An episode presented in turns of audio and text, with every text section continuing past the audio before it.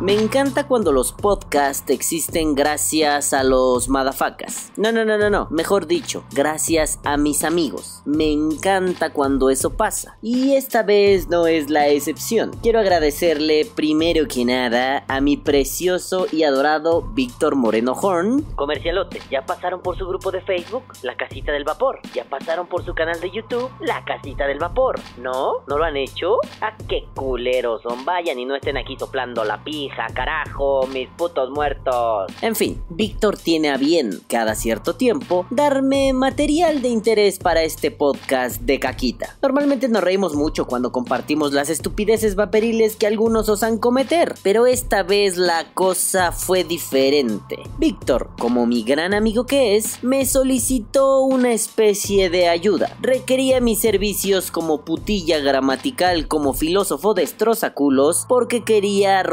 la vida a un vato. Quería graduarlo de la vida a punta de chingadazos gramaticales y filosóficos y dijo, ah pues qué mejor que este puto calvo para hacerlo. Entonces, pues yo vi de qué se trataba y pues yo me negué. Y no, no, no, no lo hice porque sea un desgraciado majadero mal parido. Bueno, sí lo soy, o sea, pero en este caso no. Bu- Bueno, o sea, cálmense, ahorita les cuento. El chiste es que le dije a mi amadísimo Vic que no, que no lo podía ayudar porque esto requería un tratamiento más fino, más cabrón, más podcastero, digámoslo así. O sea, ay, ¿a quién engaño? Me voy a cagar en todos los muertos de este pendejo de todo lo habido y por haber, pero esta vez intentaré ser más fino. Usaré la herramienta mamadora por excelencia, la filosofía. Bueno, el caso es que mi querido Vic me pasó una publicación, una nota de MBS Noticias acerca del vaporizador. En realidad la nota es una monserga, pero lo relevante es que por primera vez vemos una nota en un diario grande, en un, en un portal de noticias enorme, que no ataca la vaporeta, ni saca datos pendejos de la manga, ni dice que, ay no mames, tus datos no son buenos porque los míos sí, eh, eh, eh". Saludos al doctor Sincer y a su Fundación Interamericana del Corazón. Pinche viejo culo. Bueno, el hecho es que la nota no construye, pero tampoco destruye. Sí, sí, porque para ser honestos, la pinche nota no aporta una verga de nada. O sea, no, no, no colabora en nada. Es información que no ayuda, no cura, no na- nada, nada, nadita de nada. Pero bueno, hay que reconocer que es importante que haya noticias a favor del vapeo en medios de difusión tan grandes. Medios que, por cierto, tienen ahí como un roce. A ver, si recuerdan, la semana pasada les conté de Aristegui, que ay, me corrieron de MBS, ay, qué injustos. Bueno, ahora yo soy injusto con ustedes. Y después de eso hizo un debate todo pendejo que no valió un carajo la pena,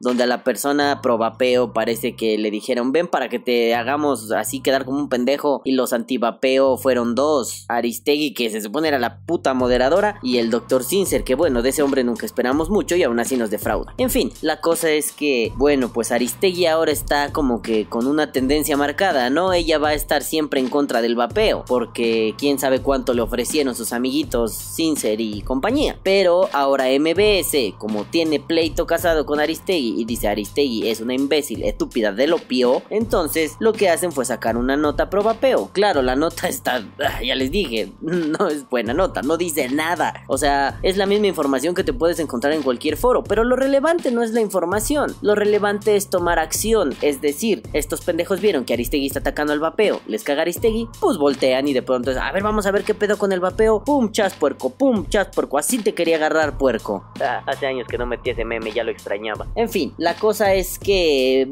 volvamos al caso. Mi queridísimo Vic me pasó una publicación hecha en Facebook, la nota de MBS en la cual me acabo de cagar, pero también acabo de aplaudir. Y de pronto, el amadísimo Vic me muestra los comentarios y yo me quedé con el culo hecho sopa. El grueso de los comentarios apoyan la nota, la felicitan, la complementan. Claro, la mayoría son vaperos, tienen esa actitud de colaborar, de empujar un poquito más el pedo para que no se quede estancado. Digo, la mayoría. Otros tantos se la pasaron cromándole la tubería a MBS, diciéndoles Ay, ustedes son los mejores. ta, ta, ta, ta, ta, ta, ta". Y otros tantos se pusieron críticos de ay es que esto, ay es que aquello me ves de tus fuentes, ay bla, ya váyanse a la verga, todos me dan hueva, muéranse mil. Pero de pronto, un soldado del amor, un ratata salvaje aparece y suelta una joya tremenda. Aunque cabe aclarar, ratata usó confusión y está tan confuso que se hirió respondió a sí mismo. La joyita dice así. ¿Cuánto les pagaron por decir que la nicotina no causa daño? Y pone carita feliz. En cuanto lo leí, me dije a mí mismo, mí mismo, no te enganches, carnal. Este es el típico pendejo que se siente troll de internet, pero en realidad es un chupamedusas cualquiera. No vale la pena gastar energía, pero a ver, niño, niño, niño, Mickey, niño, coño, aquí puedes tener un temazo para el podcast. Mientras continuaba leyendo el hilo de comentarios y pensando si valía la pena o no valía la pena hacer un podcast, me encontré con mi amigo Víctor en, los comentarios. Y Víctor estaba acá aventándole dos, tres datos chingones y perrucos y pum, contraargumento en toda la cara y pum, vergazo en todo el hocico. Pero, pero, pero espérense, ¿no? Hay que ponerle voz chingona a Víctor. No le puedo poner voz así de, de chupar relojes. Tiene que ser voz de Dandy.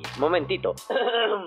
Víctor dijo, Si usted piensa que la nicotina es tan dañina, deje de consumir tomate, berenjena, papa, pimientos, coliflor, té verde y té negro. Le recomiendo mucho que lea un poco antes de hacer preguntas sarcásticas, ya que en este caso existen diversos estudios que se han realizado sobre las hojas de tabaco y más específicamente sobre la nicotina, y se ha determinado que este componente químico es ideal para estimular la memoria, controlar el humor, ayudar con la pérdida de peso ya que estimula el metabolismo a funcionar con mayor rapidez y otros beneficios cerebrales para las personas con avanzada edad. Yo ahí me quedé así de pum, el Big sacando acá gancho, ya toma perro, llave al culo, pum, pum, pum, pum, pum, puto. Y el comentario que recibió fue magistral. Sí, viciosos. Ahorita voy a meterme a los pulmones un tomate.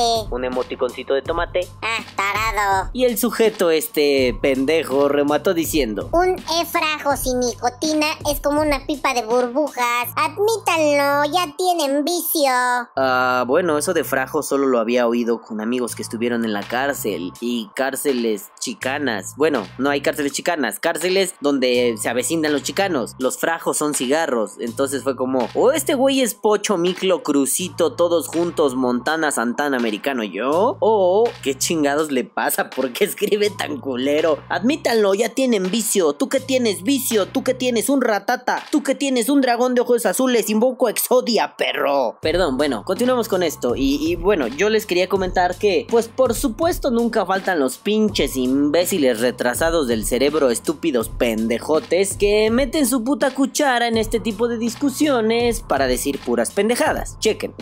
Eh, lol. Bueno, a ver, vamos a empezar durísimo con este pinche pedo porque ya divagamos un buen. Vamos a empezar con una cita textual. Quiero citar al hombre de hombres, al macho de machos, a la espalda plateada de mi manada, a uno de los dragones que me enseñaron a escupir fuego. Quiero citar al grandioso, a mi maestro Rafael Ángel Gómez Choreño, al hombre que le beso los empeines, y él en su libro Estigmatización y Exterminio, apuntes para una genealogía de la violencia, dice, demostrar que la violencia humana debe ser tratada como espectáculo de superficie implica, en primer lugar, mostrar la pertinencia de un cambio de enfoque. De acuerdo con lo que se puede leer en los libros más diversos o en los periódicos de mayor circulación, o con lo que uno puede escuchar en diversos foros académicos, o en los noticiarios, o incluso en las conversaciones más triviales, podemos decir que la violencia humana ha sido concebida predominantemente de dos formas. Uno, como la cualidad que caracteriza el temperamento específico de algunas acciones humanas, o dos, como la cualidad que especifica el temperamento de una fuerza ejercida. Y en ambos casos, lo más característico es la identificación de la violencia humana con la agresividad de los hombres. No importa mucho en realidad si dicha identificación se refiere a la agresividad de las personas o a la agresividad de sus acciones. En ambos casos, la implicación es la misma y a todas luces supone imprecisiones que deben superarse lo más pronto posible. No podemos olvidar que la violencia que los hombres hemos ejercido sobre el mundo, al igual que la que hemos ejercido sobre otras personas e incluso sobre nosotros mismos, no siempre se ha visto precedida de un comportamiento agresivo. Tampoco podemos seguir pretendiendo que solamente las acciones agresivas pueden generar escenarios de violencia. También las acciones sutiles suelen inscribir su violencia en el mundo y, lamentablemente, esto ha sido constatado en muchas ocasiones. Seguir pensando la violencia humana de la manera como se ha venido haciendo hasta el momento nos obliga a muchas cosas, pero sobre todo nos obliga a seguir aceptando la violencia que generan esos hombres sutiles que siempre han sabido ocultar la perversidad de sus intereses y de sus afanes detrás de la espectacularidad de la violencia que generan los hombres agresivos. Y eso, bajo ninguna circunstancia, puede seguir siendo una opción para quienes la agresividad se ha convertido en una respuesta completamente involuntaria, incluso inconsciente, de su malestar en la cultura y en el mundo. Identificar pues la violencia de un hombre con su agresividad solo puede tener una finalidad perversa, estigmatizar la agresividad de los hombres para hacer más útil la violencia que ha de ejercerse en contra de ellos por ser agresivos y sumamente peligrosos para la humanidad.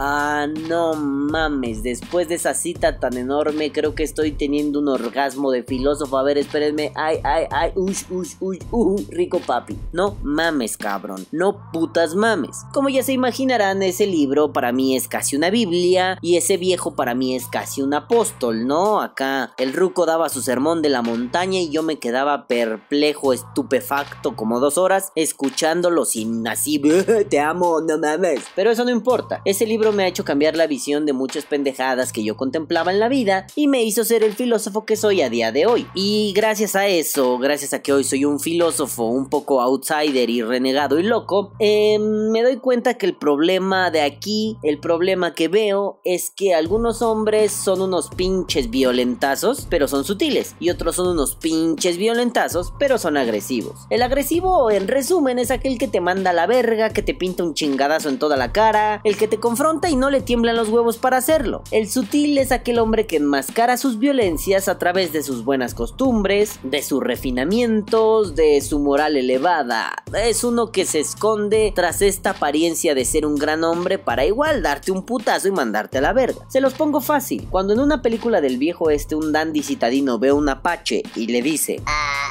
eres una bestia sin cultura, maldito salvaje. está siendo violento de una forma sutil, discreta, pero profundamente cruel. Cuando el Apache escucha esas palabras, saca su arco y le encaja una flecha en toda la puta jeta de Dandy, está siendo violento y manifiesta sus violencias a través de su agresividad. Ojo, lo que quiero recalcar aquí es que violencia no necesariamente es pintarte un madrazo. Tantos años estudiando este tema como filósofo junto a mi maestro y junto a otros loquitos como yo, nos llevaron a descubrir que la violencia es cualquier acción transformadora en el mundo. Digámoslo así, es sacar de su santa paz a cosas. Si de pronto está una espiga de trigo muy contenta en el campo y pasas y la cortas, así la cortes diciéndole, oh espiguita, gracias por existir, bu, bu, bu, bu, bu, bu", estás ejerciendo una violencia. Claro, no es lo mismo el ejercicio de esa violencia, de esa transformación del entorno, a de pronto llegar y bombardear una ciudad. Pues obviamente sí, también es una violencia. Estás llegando a transformar el entorno, a sacar de su santa paz el estado de cosas. Entonces sí, podría decirse que cualquier cosa es violencia, sí, pero aquí las que nos llaman la atención, las que nos importan, son las violencias que se configuran para lastimar, para cambiar el estado de una forma mm, fuerte, significativa. Entonces de pronto llega un pinche vato y te dice, Ah, no mames, no me voy a meter un tomate a los pulmones, tarado. Y tenemos que analizar ese tipo de violencia. ¿Por qué? Porque probablemente hay algunas asunciones interesantes. Empezamos en el terreno de la filosofería. Bienvenidos a Filósofo Ordai. Pero bueno, vamos a empezar con este desvergue. Y pues primero que nada, la cosa suena ra. Y bueno, la cosa suena de tal forma que aquí nos estamos enfrentando, oh queridos madafacas, a un pedo de violencia discreta, manifestada por un hombre sutil que está desplegando un dispositivo de estigmatización. Oh rayos, eso suena mucho a filósofo. Oh rayos, eso es un insulto para mí. Perdón, es que ese meme me gustó, pero después trataron al niño. Váyanse a la verga, putos, dejen en paz a los niños. En fin, déjenme ver. Lo pondré en palabras llanas para aclarar el punto. Aquí vemos como un cabrón aplica una técnica muy culera para marcar a otros, para separarlos y para darles un tratamiento cruel y desagradable. El sujeto del pantallazo llama adictos a la nicotina a los vapeadores y bueno, puede ser cierto, pero el problema es que lo hace para atacar, para señalar, para dividir y para que el problema quede desviado hacia allá, hacia donde las adicciones suelen ser moralmente negativas. Es decir, te dice adicto como si eso fuera una forma de desacreditar a una persona. Y sí, ese me parece el problema más grande de todos, porque, a ver, si no estoy siendo claro, el pedo aquí es que se moraliza el tema de las adicciones, y creo que esa es la forma más estúpida de abordar el problema, ya sea como gobierno, como sociedad o como individuo. ¿Qué puta verga tiene que ver la moral? Y vamos a los hechos duros o preciosos marranitos. El tabaquismo es una adicción, simple y llanamente, aquí y en la chingada. Es un problema de salud personal, y por supuesto que es un problema de salud pública. Aún a día de hoy no existe algo como el vaperismo, ¿no? Como algo similar al tabaquismo. Pero en caso de que algún día exista, también será un problema de salud pública y habrá que tratarlo como tal y bla bla bla bla bla. Y con eso me refiero a que es una tontería tratar el tema tomando como base la dicotomía bueno diagonal malo. ¿Es bueno el que no es adicto? ¿Es malo el que es adicto?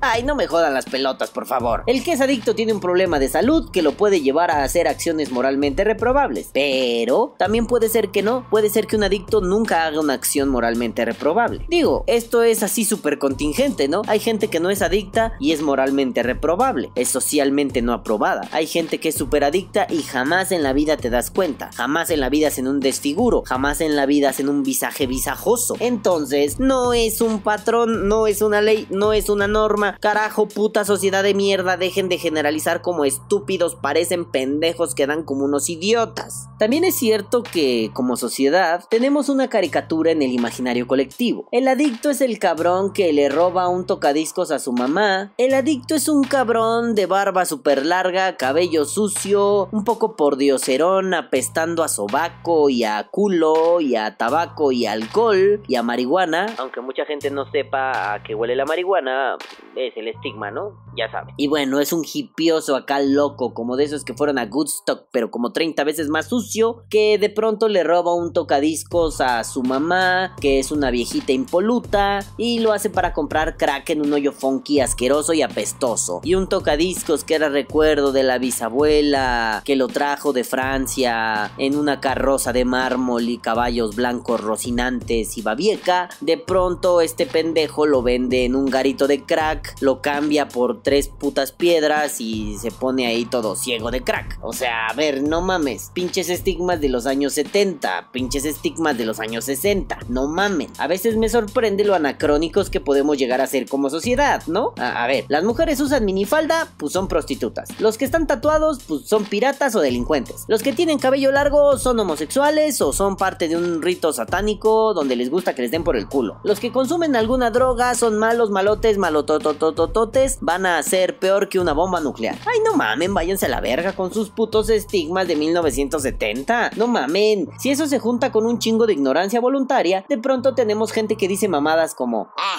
eres un adicto. Ush, pinche adicto. Y sí, alguna vez me lo quisieron aplicar. Una exnovia creyó que ese era un buen argumento cuando yo era un fumador empedernido para que dejara de fumar. Y me le fui con todo, ¿eh? La cabrona me dijo, corazón de mi vida, ¿sabes qué? Tú eres un adicto y eso es reprobable. No, pues pa' mis pinches pulgas. Era en el momento donde más estaba estudiando este tema en la facultad y de pronto nada más troné mis dedos, me troné el cuellito, Ahí se no me trono, pero hagan de cuenta que me troné el cuellito. Aclaré mi garganta y le dije, ah, mi vida, estigmatizarme, marcarme y buscar una forma de controlarme a través de la moral no creo que te funcione. Yo tengo un repelente contra este tipo de argumentos bobos. Llevo años estudiando lógica, llevo años haciendo estudios genealógicos sobre la violencia y tú crees que vas a venir a decirme que el pedo moral de mi fumadera es el problema? ¿En serio, corazón de mi cielo? No me afecte lo más mínimo. Mi moral no es de hierro, pero mi moral no pasa por el derrotero que la quieres hacer pasar. Yo creo que deberías intentar refinar un poco más tu razonamiento para intentar atacarme. Hay mejores argumentos, como por ejemplo tu salud o tu piel que está deteriorándose por mi puta fumadera o que tu ropa huele mal. Por favor, esos argumentos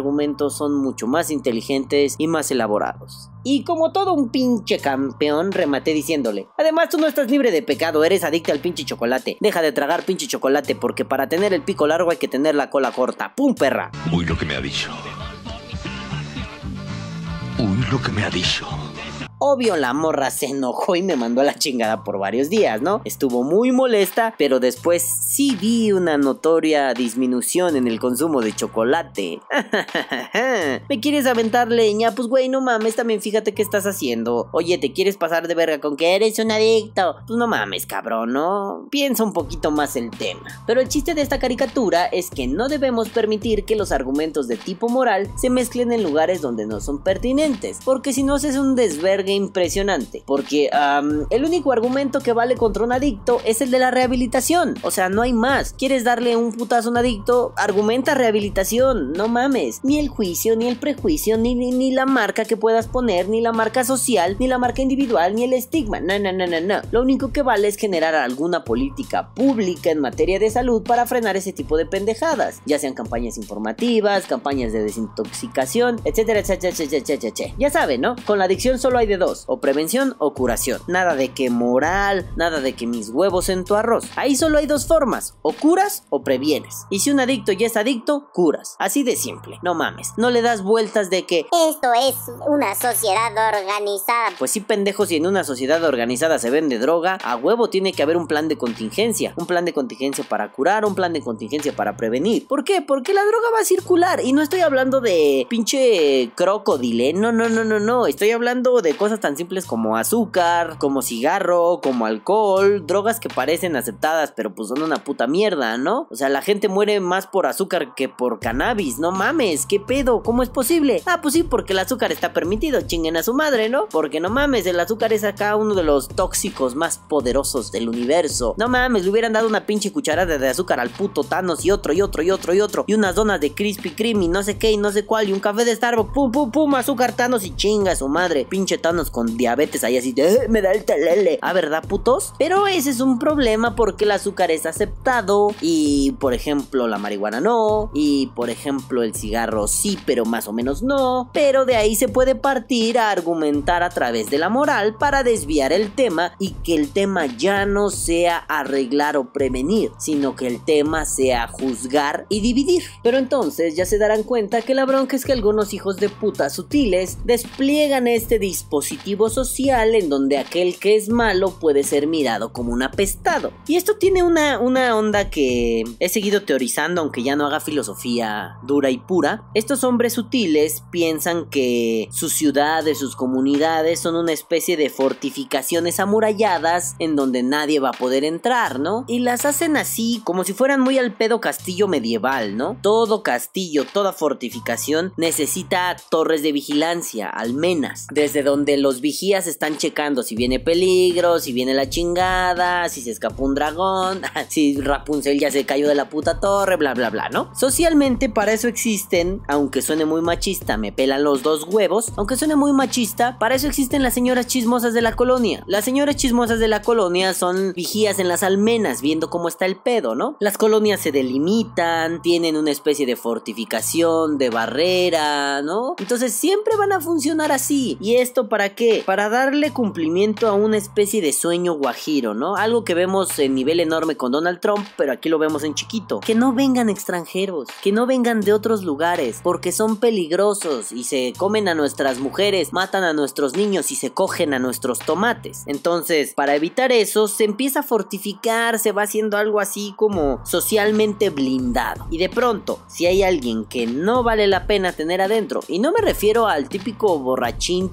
de la colonia, no, porque ese incluso pasa como una especie de bufón de la corte. Me refiero a personajes que ponen en verdadero riesgo, pues sí, ¿no? Eso funciona para bloquearlos y irlos sacando a la chingada. Pero de pronto esa, dinámica social se lleva a tal extremo que tiene segregados ya a el típico marihuanillo, el que vapea, a los que fuman, a los que chelean todos los días, a los que están super pedos todo el tiempo, bla bla bla bla bla. Los vas haciendo a un lado, los vas sacando, sacando, sacando para cumplir esta realidad ficticia de la paz en la ciudad. En una ciudad como la Ciudad de México, en una ciudad como Medellín, en una ciudad como Caracas, en general en casi cualquier ciudad de Latinoamérica, no mamen, eh, la paz es algo que conocemos en teoría, porque eso de la paz, la paz, la paz, como que no existe muy cabrón. Lo conocemos, quizá alguna vez lo hemos vivido, pero como decía un viejo rapero y buen amigo, la vida de ciudad te convierte siempre en lacra, siempre. Entonces, entonces cumplimos ese sueño de cómoda felicidad, de felicidad ficticia, excluyendo a los demás. Pero no solo, este dispositivo se ha ido volviendo más poderoso y no se ha quedado solo al nivel de te miramos mal, ya no te hablamos, ya no nos acercamos. No, se ha convertido en algo más sofisticado y poderoso. Por ejemplo, de pronto alguien dice, una chica, La mujer debe tener oportunidad de decidir. y la respuesta de uno de estos sutiles sería algo así como, Cállate, no mames, traes un escotazo. ¿Qué puedes decir? Estás enseñando las pechugas, has de ser bien puta. y te quedas como, ¿en serio? O por ejemplo, un muchachete llega y dice, Los adolescentes tenemos derecho a conocer nuestro cuerpo, a descubrirlo y a quererlo. y de pronto llega uno de estos sutiles y le dice, Oye, no deberías. No creo que deba darte permiso. Porque si te doy permiso de descubrir tu cuerpo, vas a acabar todo sifiloso, todo embarazado. No, es que estás muy chico y, y estar chico es ser un tonto. Ah, y te quedas pensando, óyeme, óyeme, óyeme, hijo de toda tu putísima madre. Lo que está pasando aquí no es que debatiste la idea, no es que peleaste con argumentos, es que te fuiste con todo a desacreditar a la persona de una forma sutil. ¿Qué pasó con la muchacha ficticia? Porque tenía un escote, era puta. Ah, chinga, no mames. O sea, es como a mí me encanta usar bermudas, ¿no? Me caga usar pantalones, ¿no? Casi no me acomodo. Casi siempre traigo bermudas a menos que llueva o haga frío. Y aún así me vale verga. Por eso podría estigmatizárseme como un surfista de California. Bueno, ese estigma está chido, ¿no? Ah, eres un surfista, pinche vida loca. uh, uh, uh. Pero si no sé, solo una rama de guerreros teutones super sanguinarios hubieran históricamente usado bermuda y fueran considerados peor que la mierda, se me debería estigmatizar así por usar bermudas. Se me debería decir, ah, eres un guerrero teutón malo, malote, malotote. Y así de, güey, no mames, es el 2018, pendejo. No te pases de verga. Entonces es un, ah, a ver, te das cuenta que no se desacredita, bueno, que no se debate, porque la información creo que no debe desacreditarse, debe debatirse, ¿no? Entonces te das cuenta que no se debate la información, solo se desacredita la persona gracias a una adjetivación moral, ¿no? Malo, bueno, puta, santa, listo, tonto, etcétera, cha, etcétera, etcétera. Pero a ver, ¿qué tan difícil era decirle a mi amigo Víctor? Oye, Víctor, yo creo que estás equivocado porque bla bla bla, porque bla bla bla, porque bla bla bla. No, no, no. Lo más fácil es desacreditarlo como un pinche adicto, agarrar parejo y desacreditar a todos los demás que están hablando y por ende que todos esos sean considerados como malos seres humanos, como parias sociales y como escoria de la naturaleza. Aquí meter rata de dos patas. Ay, ay, Dios mío, ¿por qué somos tan burdos y pendejos para discutir con otros? ¿Por qué? Yo entiendo que a veces la falacia no es un recurso malo per se, a veces es un recurso argumental, pero para poder decir eso, tienes que haber estudiado falacias, conocer del tema y no ser como la borregadita, ¿eh? La mayor parte de la borregada es Las falacias están mal porque están mal. no, pendejos, entiendan, las falacias no pueden estar desconectadas de la retórica, de la lógica, de la ética. Si las desconectamos, pues sí, están muy mal, si son una pendejada, qué mal argumento. Pero si entablamos un discurso estudiado que intentamos hacer como uno grande, bien construido, pues no mames, las falacias a veces son un recurso bien cabrón y bien útil. Entonces, si alguien viene a decirme que las falacias están mal, a ver, pendejo, ponte a estudiar un poquito de retórica y luego vienes y me chupas los talones, pedazo de mierda. Ah, es que perdón, me enoja mucho que de pronto la gente es muy borreguita y... Las falacias están mal. No debes vapear a más de 50 watts. A huevos entre cuatro pu- Ah, ya váyanse a la verga, pónganse a leer un chingo, no nada más repitan bola de idiotas. En fin, yo me empecé a enojar porque la pinche gente no sabe argumentar y aún así se ponen de, de chinguetas, se quieren poner con Sansón a las patadas. Un buen ejemplo es el del doctor Sincer, que es el mero mero petatero en contra del vapeo, pero en ese debate que hubo con Aristegui y el doctor Roberto Sussman, Búsquenlo, está en YouTube, está en internet, anda circulando ahí por las comunidades vaporiles. En ese debate, nuestro Dios,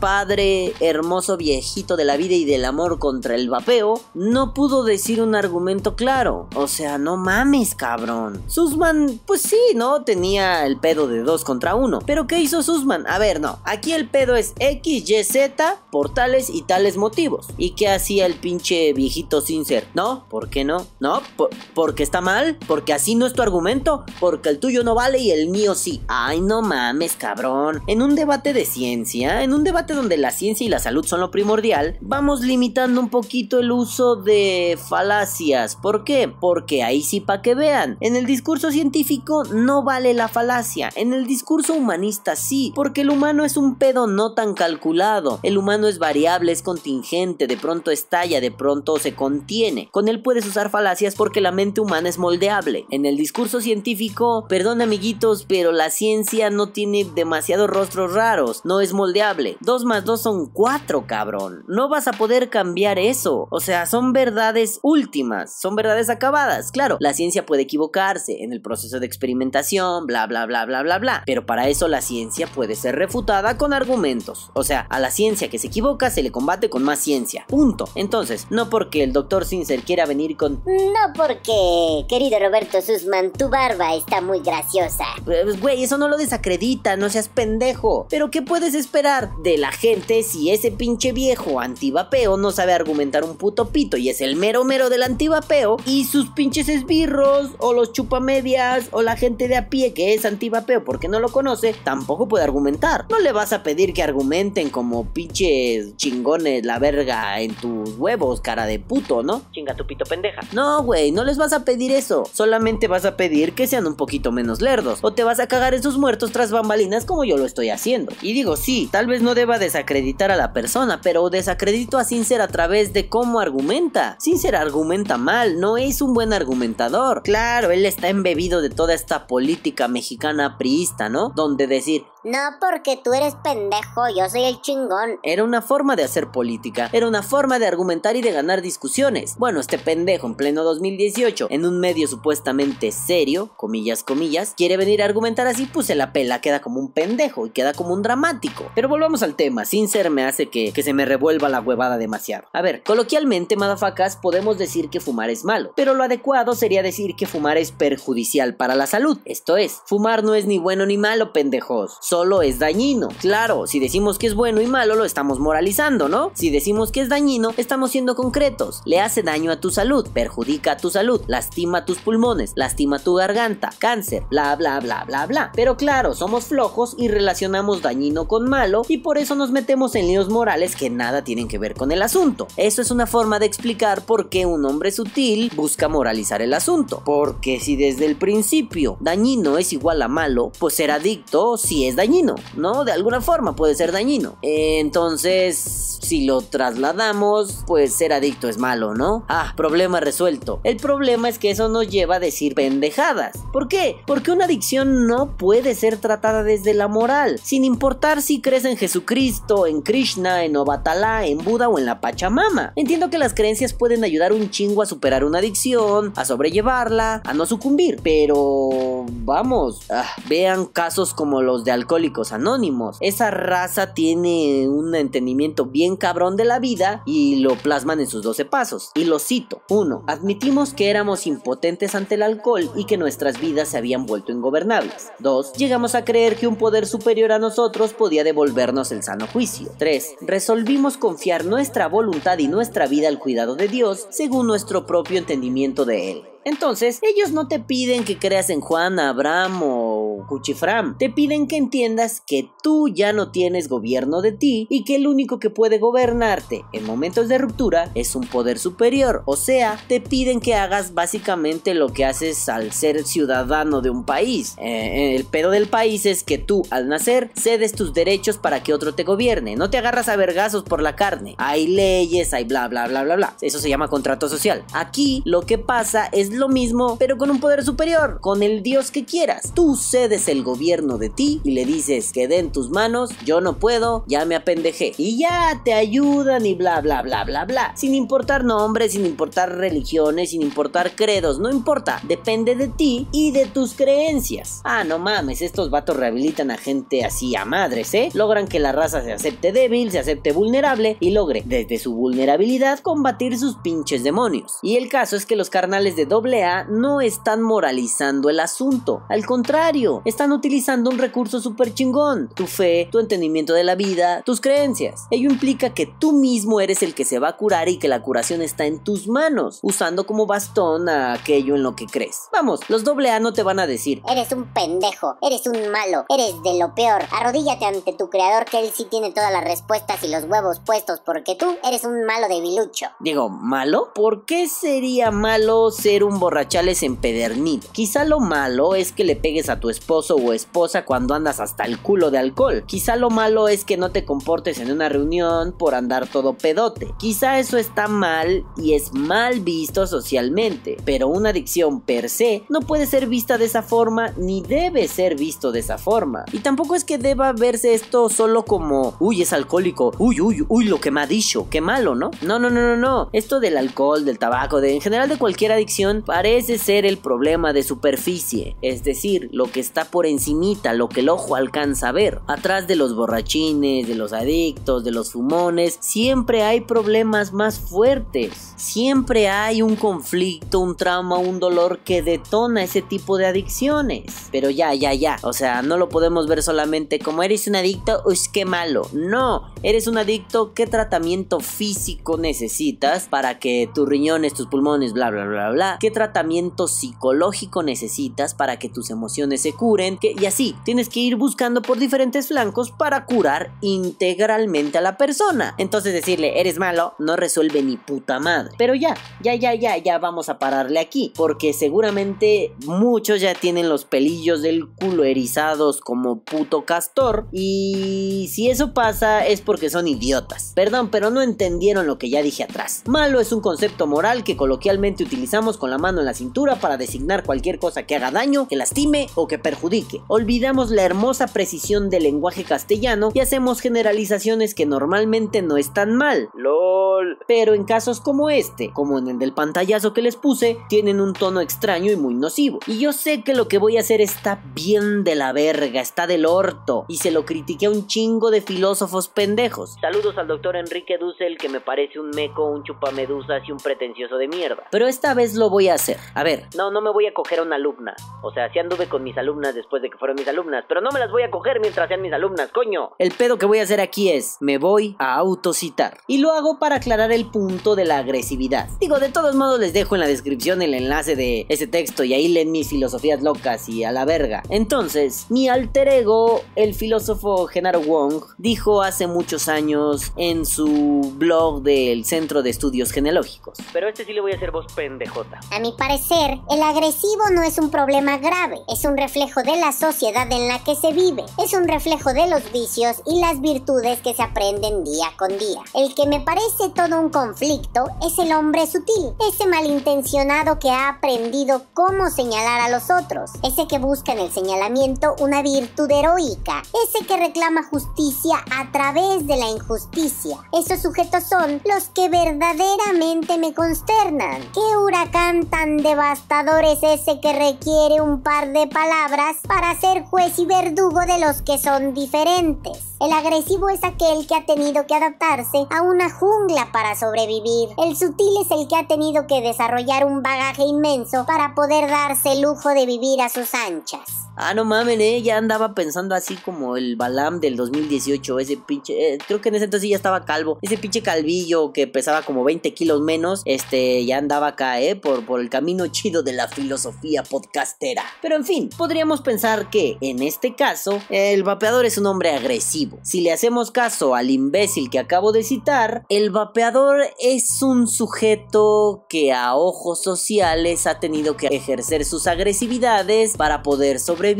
El sutil es aquel que lo estigmatiza por su acción de vapear solo porque es muy cómodo señalar, ya sea detrás de una pantalla, detrás lo que quiera. Es alguien que se da gusto señalar. Sí, quizá es muy agresivo exhalar vapor en cantidades groseras y quizá lo mejor es señalar a esos hombres haciendo carita de fuchi, ay que asco un fumador, pero fumador masivo. O siendo ignorantes diciendo que eso te hace más daño, o siendo ignorantes pensando que tu verdad es la verdad. Pero creo que el problema está donde se emiten juicios. Digo, pendejos como el del pantallazo no son más que pseudotroles que quieren imponer un estigma solo porque el anonimato del internet se los permite. Y es gente que cree que la adicción al tabaco, al crack, a, las nalgonas es un problema moral y no un problema de salud. Digo, aún no existe una adicción al vapor, pero si llegara a existir, carajo, pues también sería un problema de salud y no un problema moral. ¿Qué tiene de bueno o malo tener una adicción al vapor? Pues nada, quizá lo malo es, ahora sí, que le robes a tu mamá un billete de 500 pesos mexicanos para irte a comprar cosas vaporísticas. Eso puede ser malo porque robar sí ya tiene un toque moral nocivo, pero una adicción no tiene un toque moral nocivo por sí misma, coño, quiero que les quede claro eso. El problema aquí es que como dije hace un instante, esta gente sutil que critica a los vapeadores con la mano en la cintura, cree que hay una verdad y esa verdad creen que está ligada a sus palabras. O sea,